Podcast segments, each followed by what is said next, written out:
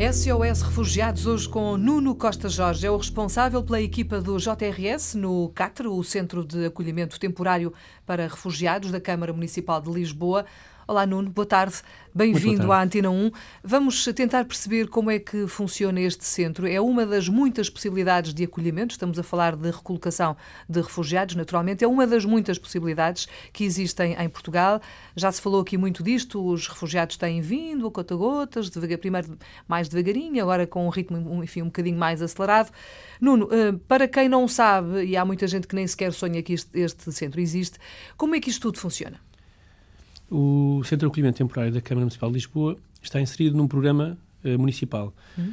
É, é, um programa abrangente que a Câmara uh, se predispôs a fazer e na, na, pessoa do seu presidente e, e, pretende que durante 18 meses uh, a Câmara seja uma solução de acolhimento temporário, é? temporário. Uhum.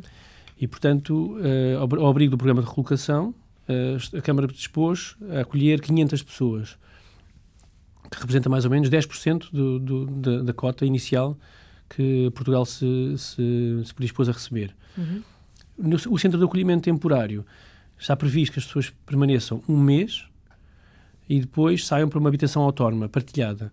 Partilhada por uma questão também, mais por uma questão orçamental, por uma questão ideal. Idealmente as pessoas deviam viver autónoma, autonomamente, cada um na sua casa. Uh, há vantagens e desvantagens em, em ser a casa partilhada, e, e tentamos que as, as, vantagens sejam minimizadas e maximizar as vantagens, que é uhum. é eles poderem constituir um grupo de apoio entre eles. Neste momento, quantas pessoas estão no centro? Neste momento, no centro, uh, só estão quatro pessoas.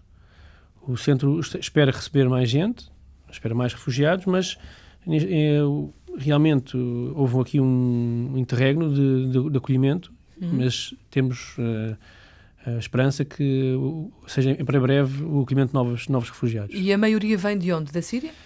A nossa maioria no, neste centro tem sido da Eritreia. Uh, depois temos uma, uma, uma, segunda chegada maior de sírios, com alguns iraquianos uh, no meio. Como é que se gera tudo isso, Nuno? Uh, são pessoas que vêm de pontos do mundo muito diferentes, com culturas muito diferentes também, línguas, enfim, nem falar. Uh, como é que se consegue gerir isso? Vocês têm uh, formas de dar a volta à questão, com, a, com tradutores, por exemplo? Com, como é que é? Os, os tradutores fazem, têm um papel muito importante. nós tentamos que eles não sejam apenas tradutores, e sejam mesmo mediadores. Uhum. Porque o tradutor, ao ser, ao, ao, ao ser da mesma origem, e, e, os nossos tradutores são também eles refugiados, e há uns há mais tempo, outros há menos tempo, mas conseguem, conseguem já fazer esta almofada e tentar passar a eles o que é que, o que, é que, o que, é, o que, é que está para se realizar. Porque por muitas vezes eh, o presente não os deixa ver, eh, não os deixa ver o que é que vai acontecer no futuro. Uhum. E, Compreensivelmente, não é? é? E a emergência de, de, de uma, de, de, uma, de um que advém do facto de terem vivido ou sobrevivido e quando chegam não conseguem ver que o, o, esforço que está a ser feito e o que é que se pretende que se faça. Portanto, a questão da língua, o investimento que eles têm que fazer na língua, também do compromisso, hum. os mediadores têm aqui um papel muito importante. E é um deles, não é? Portanto, é um, é um dos deles. Portanto, se, se, é mais fácil essa aproximação. É, é, é o sentir-se um bocadinho em casa. É, o difícil é mesmo ele, ele é afastar-se ele aproxima-se e consegue falar e sentir o que é que o outro está a sentir, hum. uh, criar empatia, e depois nós temos que fazer o esforço com, com o tradutor, mediador, de se afastar e fazer e depois de novo ter um olhar com os técnicos. E é, é esta, é este jogo de, de, de, confiança de um lado e confiança do outro que o tradutor não é apenas um tradutor. Hum. Quando eles saem do centro depois e quando vão para essas casas eh, a viver de uma forma mais autónoma, vocês continuam a acompanhá-los ou, uh, ou não?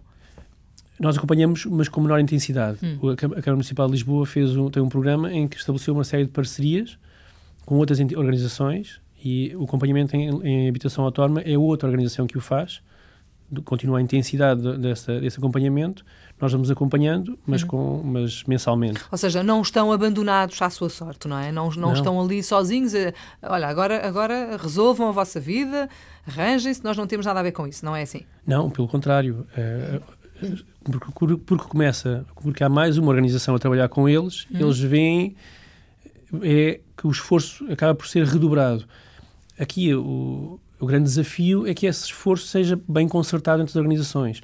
Tem que haver aqui muita, muita, muita conversação acerca do que é que vamos fazer, planeamento, e as reuniões têm que ser eh, são, são, são, têm que ser ágeis, são ágeis, são dinâmicas, de maneira a criar eh, soluções.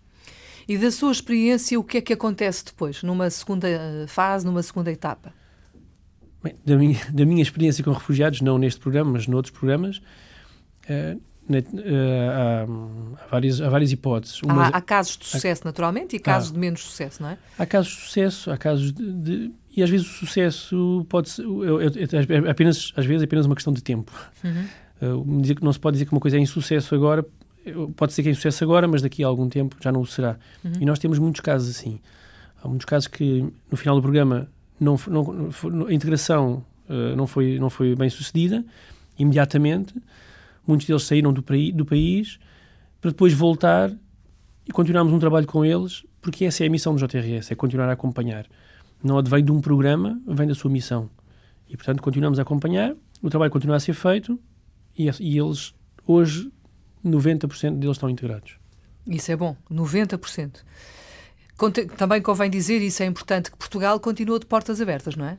Sim. Contrariamente é... a alguns países que erguem muros e fronteiras e fecham fronteiras e portas e etc., Portugal continua de braços abertos, de portas abertas para receber aqueles que quiserem e puderem vir para cá é muito meritório e temos que não temos a experiência de, de grandes fluxos de, de, de, migrantes e refugiados a vir no entanto a nossa experiência temos que a valorizar e, tem, e, e esta disponibilidade para receber tem, tem, que ser também tem que ser falada com estes casos de sucesso por uhum. exemplo uhum e agradecer também o seu trabalho e o trabalho de todos aqueles que, eh, de uma forma mais profissional ou mais ou menos profissional, mais voluntária, mais do coração, não é? Porque há muita gente assim e há muita gente a querer ajudar e não saber como.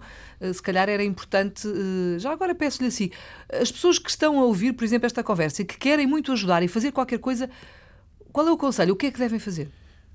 Há várias hipóteses.